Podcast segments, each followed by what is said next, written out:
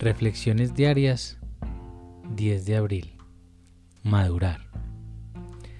La esencia de todo progreso es la buena disposición para hacer los cambios que conducen a lo mejor y luego la resolución de aceptar cualesquier responsabilidad que estos cambios nos entrañen. Como lo ve Bill, página 115. Algunas veces cuando yo he llegado a estar dispuesto hacer lo que debería estar haciendo, quiero alabanzas y reconocimiento.